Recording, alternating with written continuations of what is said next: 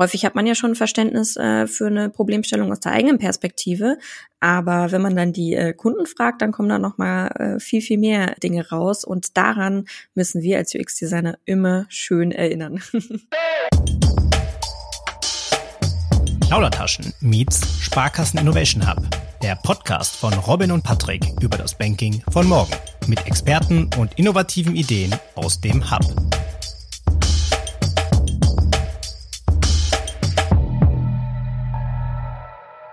Herzlich willkommen zu der siebten Ausgabe Plaudertaschen Meets Sparkassen Innovation Hub, ein exklusives Format des Plaudertaschen Podcasts. Mein Name ist Robin Nehring und gemeinsam mit Patrick Fritz reden wir in jeder Folge über das Banking von morgen.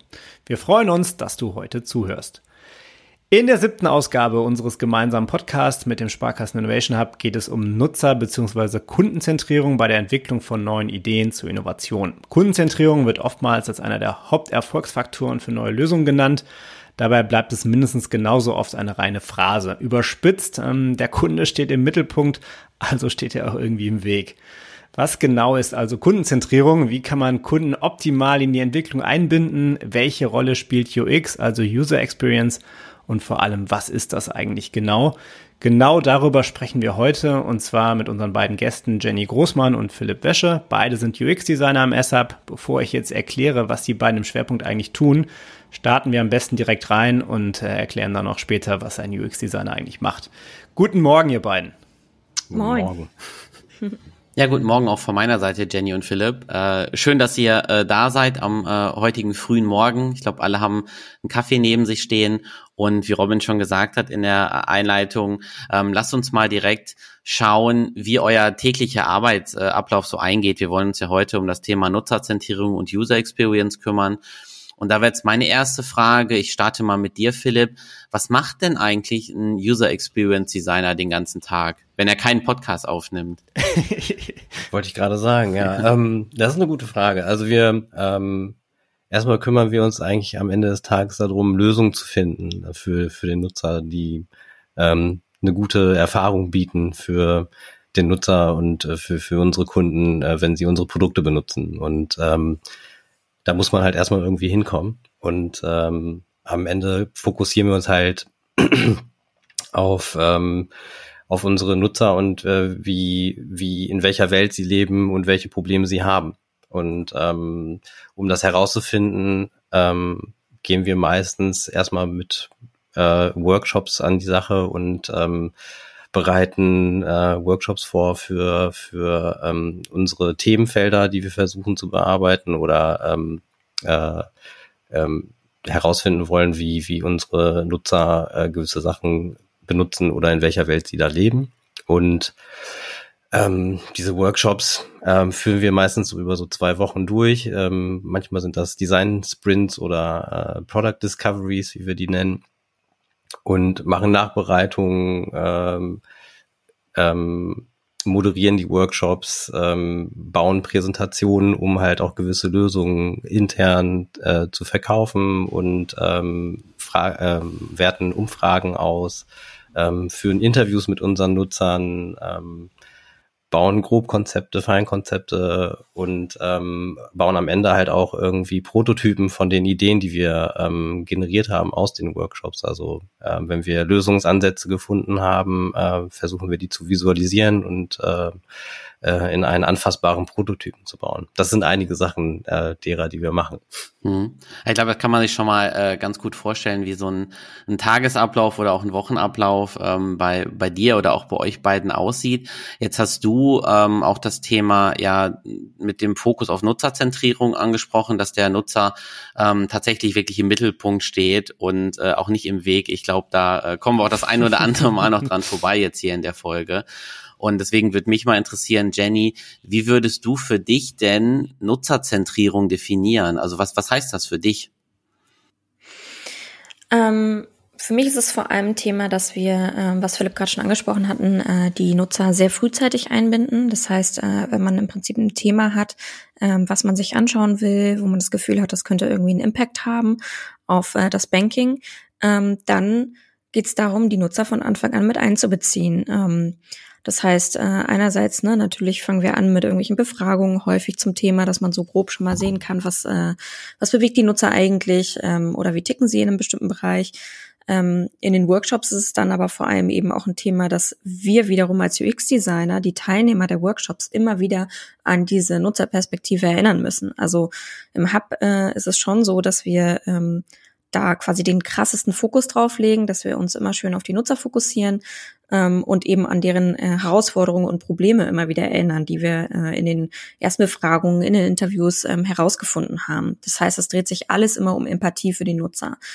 Häufig hat man ja schon Verständnis äh, für eine Problemstellung aus der eigenen Perspektive, aber wenn man dann die äh, Kunden fragt, dann kommen da noch mal äh, viel viel mehr äh, Dinge raus und daran müssen wir als UX-Designer immer schön erinnern.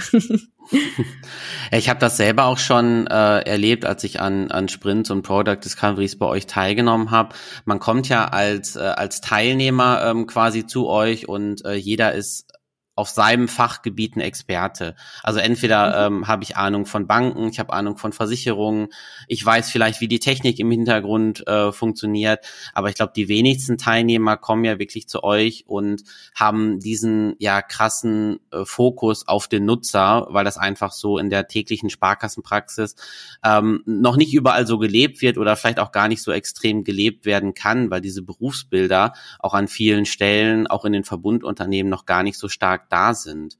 Ähm, deswegen da nochmal die, die Nachfrage an sich, Jenny. Ähm, was macht denn für euch im, im S-Hub dann gerade diese Nutzerzentrierung so wichtig, wenn, wenn so viele Facetten an, an Fachexperten auch äh, zu euch kommen und dann Product Discoveries durchführen? Äh, du hast es gerade schon ganz gut angesprochen, ne? Also gerade die Personen, äh, die zu uns kommen und mit uns äh, diese Product Discoveries oder Sprints machen, Design Sprints, die müssen wir erstmal wieder wegkriegen von ihrer krassen äh, Experten, äh, von ihrem Expertenblick, also weg von der Bankexpertise oder Versicherungsperspektive hin zum Nutzer. Das heißt, äh, das Wissen, was sie ja mitbringen als Experten, das haben sie ja eh da.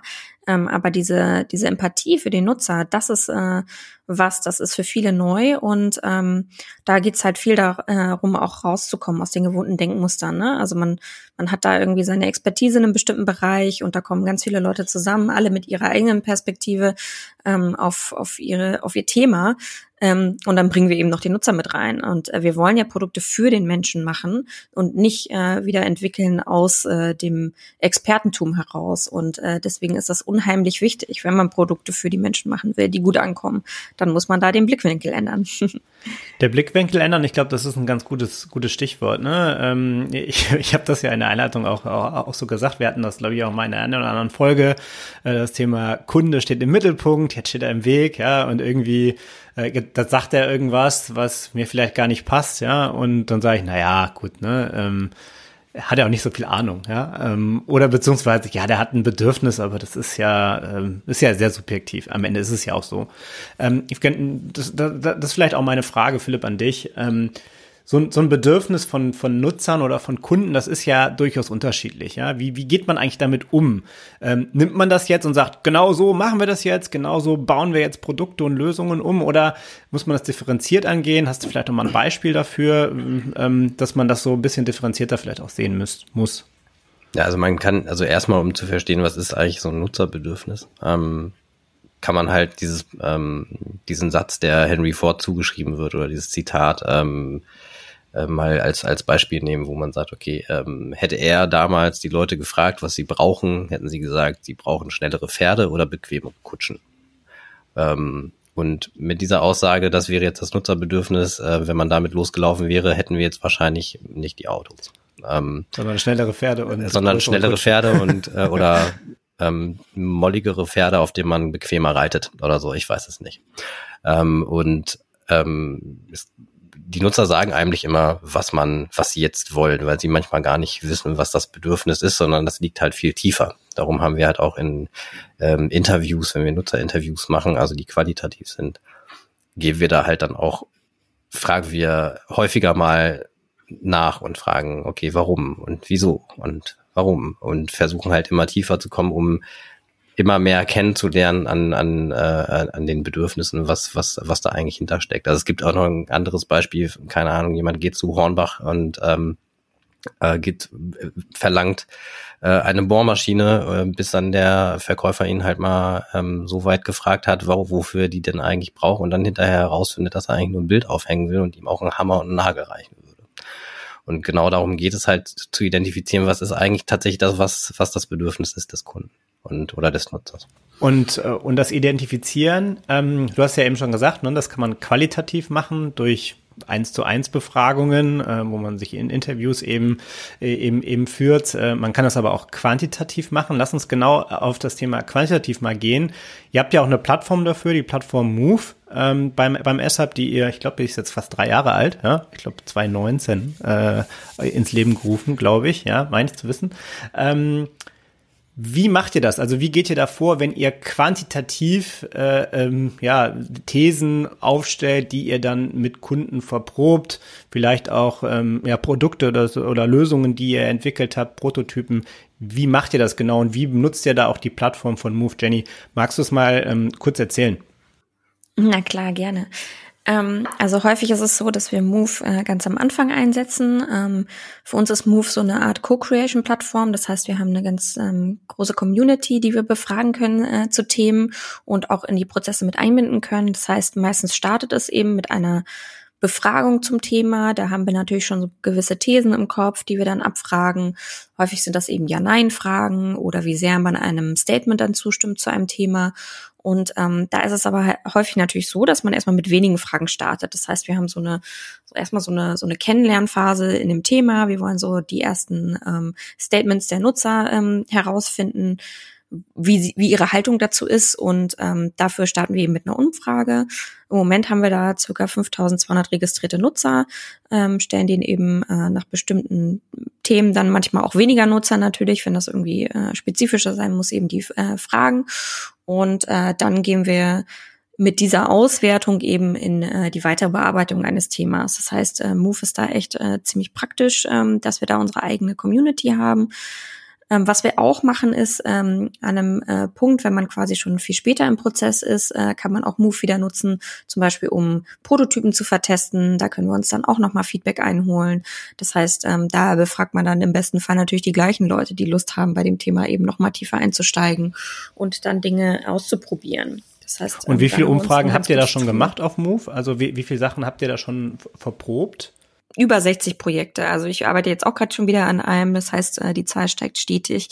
Und ähm, ja, also wir benutzen das wirklich sehr, sehr viel. Ähm, und das ist wahnsinnig gut, dass wir das haben, weil wir da einfach super schnell irgendwie äh, lossprinten können mit einem Thema und äh, so eine Umfrage ist natürlich relativ schnell, wenn die Fragen erstmal klar sind, äh, eingestellt. Dann ist man eigentlich innerhalb von einem Tag, ähm, schickt man das raus mit einem Newsletter und äh, bekommt dann relativ schnell auch die ersten Antworten, was natürlich super ist. Was ich ähm, jetzt noch aus dem, was, äh, was Philipp äh, du eben gesagt hast und äh, wo Jenny, wo du jetzt auch äh, ein bisschen uns zu erzählt hast, noch spannend finde, ist, ihr bekommt ja von den äh, Nutzerinnen und Nutzern dann entweder in den äh, qualitativen Gesprächen oder auch in den quantitativen Umfragen sehr, sehr viele äh, Insights. Ihr bekommt sehr, sehr viele ja, äh, Zitate, äh, Hinweise, ähm, Dokumentation, also was auch immer von den Kunden. Und jetzt ist für mich und für die Hörerinnen und Hörer natürlich die Frage, was macht man jetzt mit diesen ganzen Informationen? Also es geht ja im, äh, im Endeffekt bei euch ja auch darum, ihr möchtet neue Lösungen und äh, neue Produkte für die Sparkassenfinanzgruppe entwickeln. Und wie bekommt ihr jetzt diese ganzen Informationen, diese Insights der Kundinnen und Kunden dann eben in diese Lösung hinein? Ja, das ist auf jeden Fall immer ein ganz spannender Punkt, weil man ja da wahnsinnig viel Informationen gesammelt hat. Das heißt, dieses ganze Thema Empathie ist ja ähm, ein Riesenthema, was wir meistens mit bestimmten Methoden dann eben mit der äh, mit den Teilnehmern dann erarbeiten. Das heißt, ähm, wir sammeln im Prinzip alle Infos, äh, die wir haben, von den qualitativen und den quantitativen Umfragen, die wir häufig machen, ähm, und gehen dann da rein, dass wir sagen, wenn es gibt so eine Methode, die heißt Empathy Map, da äh, clustert man dann nochmal die ganzen äh, Sachen, die man äh, herausgefunden hat, nach äh, Personen und sagt dann eben, man schaut sich an, was denken die, was fühlen die, was hören die, was tun die, ähm, da kann man dann ganz gut ähm, nochmal das, das, ja, die Empathie für den Nutzer schärfen äh, von allen Teilnehmern. Und ähm, natürlich ist es auch so, ne, verschiedenste Methoden äh, wendet man an und wir versuchen eben diesen Fokus auf den Kundennutzen immer wieder zu betonen, daran zu erinnern, weil das ja für viele relativ neu ist. Und ähm, was wir dann auch nochmal gerne machen, ist, dass wir im Prozess Nutzer wieder mit einbinden. Im besten Fall natürlich auch diejenigen, die wir vorher schon befragt haben. Das heißt, die wissen dann schon das grobe Thema und schauen sich dann zum Beispiel eben erste Prototypen an. Die können ganz, ganz rudimentär sein. Das können irgendwie Papierprototypen sein. Das können schon ausgearbeitete Sachen sein. Und ähm, so schärfen wir eben immer wieder den Blick, weil dann kriegt man eben, dann hören meistens die Teilnehmer den, das Feedback eins zu eins, ne, was die Nutzer dann dazu sagen. Und ähm, ja, als Moderator, was ja, äh, was wir auch viel machen, ist es eben so, dass man das Team immer wieder an die Nutzerbedürfnisse erinnert, die man eben auch meistens schon auch in Statements wiederum äh, sich zwischendrin auch äh, immer sehr, sehr klar verschriftlicht. Ne? Also wir machen dann gerne Bedürfnisstatements oder ähm, Problemfragen, äh, ähm, die, dass wir die wirklich formulieren und die groß in einem Workshop immer wieder mit uns rumtragen quasi, ne? sei es äh, physisch an der Wand oder eben virtuell, ähm, dass wir die immer groß irgendwo stehen haben, damit wir da immer wieder darauf hinweisen können, ob man mit den ersten Ideen oder was man so entwickelt hat, wirklich auf diese Bedürfnisse einzahlt. Ja, vielen, vielen Dank äh, nochmal für die Einblicke. Jetzt sind wir auch schon fast am Ende der Folge angekommen. Aber gerade als du äh, das erzählt hast, Philipp, ähm, ist mir dann doch nochmal eine Frage gekommen und die würde ich äh, in, in deine Richtung, Jenny, ähm, stellen. Wir haben ja ähm, jetzt die letzten 20 Minuten über Nutzerzentrierung gesprochen. Und äh, dass es auch ganz stark in eure Product Discoveries, in eure Sprints mit einfließt und ich habe auch nochmal äh, sehr stark verstanden, dass es eigentlich keinen Weg daran vorbei gibt, den Nutzer in den Mittelpunkt zu stellen und auch wirklich alles, was wir in Zukunft tun, alle Lösungen, alle Produkte konsequent nutzerzentriert zu entwickeln. Jetzt ähm, arbeiten wir ja in der Sparkassenfinanzgruppe und äh, wir haben immer noch einen Business-Faktor mit dabei und wir haben auch einen politischen Faktor noch mit dabei. Und äh, ich glaube, damit ähm, habt ihr auch jeden Tag auch als äh, UX-Designer zu kämpfen, Jenny.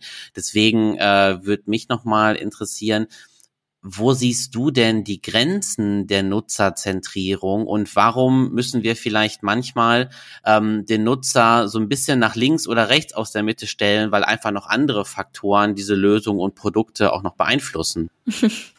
Oha, das ist auf jeden Fall eine, eine sehr gute Frage. Ähm Klar, das hat, das hat viele Aspekte. Ne? Also wenn man jetzt äh, sieht, wo sind da erstmal die Grenzen der Nutzerzentrierung, dann würde ich ganz klar sagen, wenn man äh, auf die Nutzer schaut, ist es so, dass Nutzer einem nicht genau sagen, was sie wollen. Ne? Also sie können, die geben einem die Lösung nicht vor. Das ist, äh, da gibt es so einen schönen Spruch, irgendwie die größte Hürde der Nutzereinbindung ist, dass sie nicht wissen können, dass sie etwas haben wollen, was heute noch nicht existiert.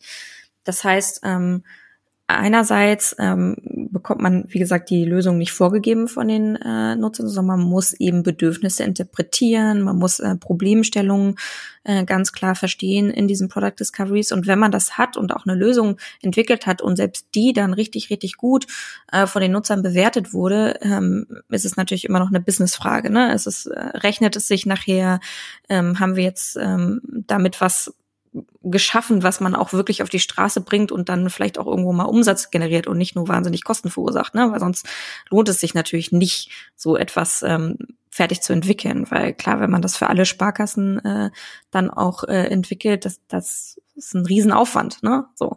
Deswegen äh, ist es immer ein großer Balanceakt. Und was auch damit einhergeht, ist natürlich ähm, dadurch, dass die Nutzer einem nicht ganz konkret sagen, was sie wollen, ähm, ist es auch immer sehr, sehr wichtig, das gut zu verargumentieren, warum die Lösung denn jetzt die Nutzerbedürfnisse äh, befriedigt. Und da hilft es deswegen natürlich immer sehr, wenn man eben sagen kann, man hat die jetzt auch nochmal wieder gefragt, hat ihnen die Lösung vorgestellt und die ist gut angekommen. Also es ist einerseits sehr, sehr viel Aufwand, die Nutzer immer wieder einzubinden, aber es lohnt sich eben auch, weil man eben dann äh, die Produkte deutlich besser ähm, eben baut oder, oder vorschlägt, wie man sie nachher umsetzen kann. Und das ist auch ein Kostenfaktor. Also wenn wir genau wissen, was, äh, dass wir eine, eine Problemlösung entwickelt haben, die den Kunden einen wirklichen Mehrwert schafft, dann sind die Entwicklungskosten natürlich auch deutlich geringer. Das heißt, es ist auch wieder ein gutes Pro-Argument quasi für eine Lösung, weil wir eben nicht irgendwas entwickeln, dann merken, ah, die Kunden benutzen das gar nicht so richtig, die haben das gar nicht so richtig verstanden. Jetzt müssen wir hier an zehn äh, Stellschrauben nochmal drehen, damit das Produkt besser verstanden wird. Das versuchen wir natürlich weitestgehend zu eliminieren, indem wir eben solche Product Discoveries machen. Aber es ist auf jeden Fall immer eine Gratwanderung, äh, weil es sehr, sehr viel Aufwand ist. Es kostet natürlich irgendwo Zeit, aber man spart eben auch wahnsinnig viel Zeit. Ja, Jenny, Philipp, wir sind jetzt äh, auch am Ende unserer Folge äh, angekommen. Ich möchte mich nochmal ganz äh, herzlich bei euch beiden bedanken für die äh, spannenden äh, Einblicke in eure tägliche Arbeit und auch die Insights. Ich glaube, wir haben alle ähm, verstanden, dass wir äh, nicht nur sagen äh, müssen, äh, den Nutzer in den Fokus zu stellen, sondern äh, das auch wirklich tun.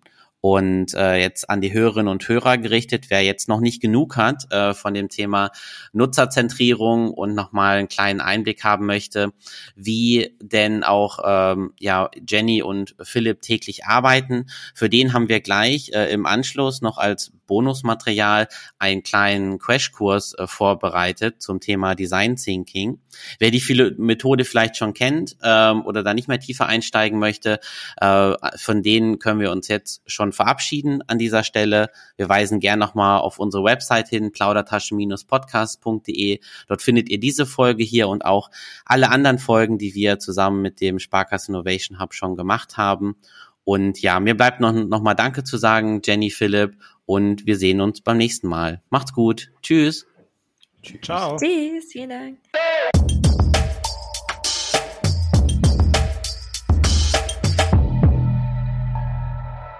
Ja, wir äh, sind im Bonusmaterial quasi angekommen. Äh, wir haben ja gesagt, ähm, dass wir über Design Thinking nochmal kurz sprechen wollen und zwar nochmal so einen kleinen Crashkurs geben wollen in Design Thinking. Ist ja eine, eine ganz, ganz gute Art und Weise und ein gutes Format, wie man eben Nutzerzentrierung fördern kann.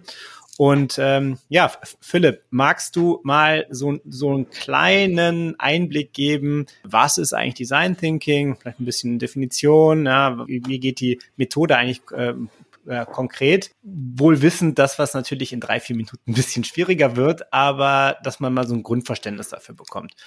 Ich gebe dir mal drei bis vier Minuten ja. und äh, ja, los geht's. Also ich ähm, gebe jetzt mal äh, als erstes, also als erstes muss ich sagen, ne, man muss es irgendwie erleben. Es ist schwer zu erklären, aber ich versuche es mal ähm, anhand eines Beispiels von von General Electric äh, zu zu bringen. Die haben Kernspintomographen für Kinder hergestellt oder beziehungsweise in Krankenhäusern gehabt, wo die Kinder immer weinend rausgerannt sind. Und dann haben die sich gefragt, wie kann man das Problem denn zum Beispiel lösen? Und dann haben die sich halt mit Design Thinking Prozessen dem genährt und haben hinterher gemerkt, dass man das Produkt gar nicht ändern muss, man muss nur das Umfeld ändern. Die haben die Dinger dann angemalt, wie zum Beispiel eine Yellow Submarine, die dann halt irgendwo reinfährt und die Kinder haben hinterher, nachdem man quasi das Umfeld dieses Kernspintomographens irgendwie kindgerecht gestaltet hat, haben die Kinder gesagt, äh, Mama und Papa, wann gehen wir da das nächste Mal nochmal wieder hin? Also das ist ähm, was, was dann, was man sich erhofft, was beim nach einem Design Thinking Prozess irgendwie auch am Ende rauskommt.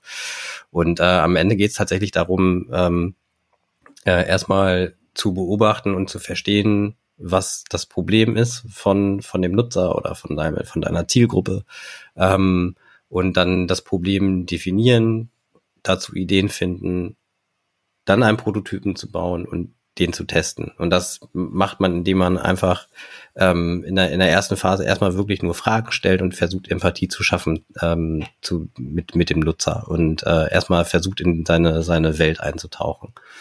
Und ähm, in jetzt zum Beispiel in jetzt in einem, in einem äh, äh in einer Product Discovery ne, führt man Interviews und man, man generiert erstmal Wissen. Und dann ähm, steigt man methodisch in, es gibt einen riesen Methodenbaukasten bei Design Thinking, es gibt zigtausend Sachen, äh, einiges kennt man auch noch von, von früher in Anführungsstrichen, sowas wie Brainstorming, wo man dann halt ähm, hinterher, nachdem man diese Empathie geschaffen hat, einfach ähm, ähm, äh, in einem gewissen Zeitrahmen versucht, mit den Teilnehmern ganz viele Ideen zu generieren das geht auch am Anfang, ähm, ist das total wichtig, um auch so die, die, äh, ja, die, die No-Brainer sozusagen rauszuhauen, die halt so einem direkt als erstes einfallen. Die müssen erstmal aus dem System raus, um dann weiterzukommen. Also manchmal muss man auch erstmal so Sachen auf Post-its schreiben, um sie dann aus seinem Kopf rauszuhaben, damit man dann weitermachen kann und weitere neue Ideen finden kann, weil dann hat man sie ja schon aufgeschrieben.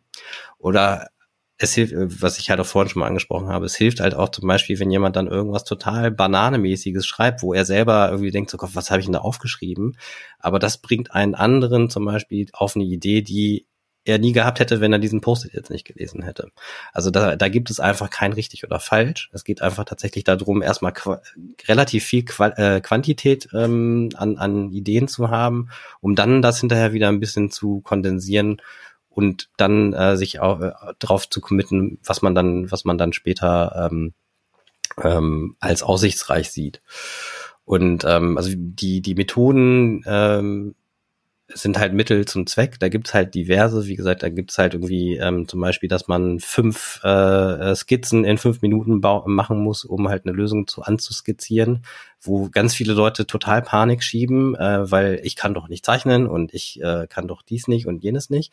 Aber am Ende führen diese fünf Minuten Zeitdruck dazu, dass man halt sehr konzentriert und sehr fokussiert ähm, versucht, was, was ähm, bildhaft darzustellen. Und wenn es dann hinterher nicht fünf sind, sondern drei, hilft es trotzdem äh, den Leuten, ähm, diesen Zeitdruck zu haben, äh, weil sie dann was äh, was schaffen müssen in dieser Zeit und diesen Druck auch verspüren. Und daraus, ähm, wenn man das hinterher sich dann gegenseitig vorstellt, ähm, ist das halt einfach eine, eine ganz tolle Sache, die dann halt irgendwie so einen Synergieeffekt hat. Und ähm, das macht man natürlich nicht nur einmal, da gibt's halt dann eine riesen Verkettung an, an, an äh, Methoden. Und am Ende äh, ist es halt immer so, man, man macht erstmal auf und macht erstmal Quantität und dann geht man halt, sucht die Sachen raus, die, die vielversprechend sind und dann nimmt man sich halt ähm, aus der Menge zwei, drei Varianten, wo man sagt, okay, gut, daran arbeiten wir weiter und gucken, wie wir das weiter drehen können. Und dann setzt der Prozess wieder ein. Das ist äh, jetzt zum Beispiel so eine, eine, eine beispielhafte Herangehensweise. Es gibt auch so Sachen wie Lego Serious Play, wo man mit Lego versucht, seine, seine Ideen zu visualisieren äh, oder halt auch äh, anzubauen ähm, oder halt auch Prototypen zu machen. Ähm, genau, das ist halt das, was dann quasi eher so an dem, am Ende des Prozesses dann auch noch kommt, wo du, wenn du Prototypen bauen musst, gibt halt Papierprototypen, ähm, Skizzen, äh, es gibt auch High-Fidelity-Prototypen, die du dann bauen kannst. Ähm, das sind, äh, sind die, sind dann quasi die Resultate, die wir dann am Ende haben. Ja. Ja, super, vielen Dank. Ähm, also, also ich fasse noch mal, ich fasse noch mal ganz kurz zusammen. Es geht eigentlich darum, Dinge zu beobachten, sie zu verstehen, äh, Probleme zu definieren, Ideen zu finden und dann am Ende äh, ähm, aus diesen Ideen die in Form von Prototypen oder wie auch immer äh, dann bestehen, die dann, die dann auch noch zu, zu, zu, zu testen und dann das Ganze wahrscheinlich wieder von vorne zu beginnen. Genau. Das fasst es, glaube ich, ganz gut zusammen, oder? Ja, ganz genau. Ja, ich hoffe, ich habe das nicht zu konfus erklärt gerade. Nein, nein, alles gut, alles gut. Okay, vielen Dank dir und ja, macht's gut, bis zum nächsten Mal. Ciao, ciao. Tschüss.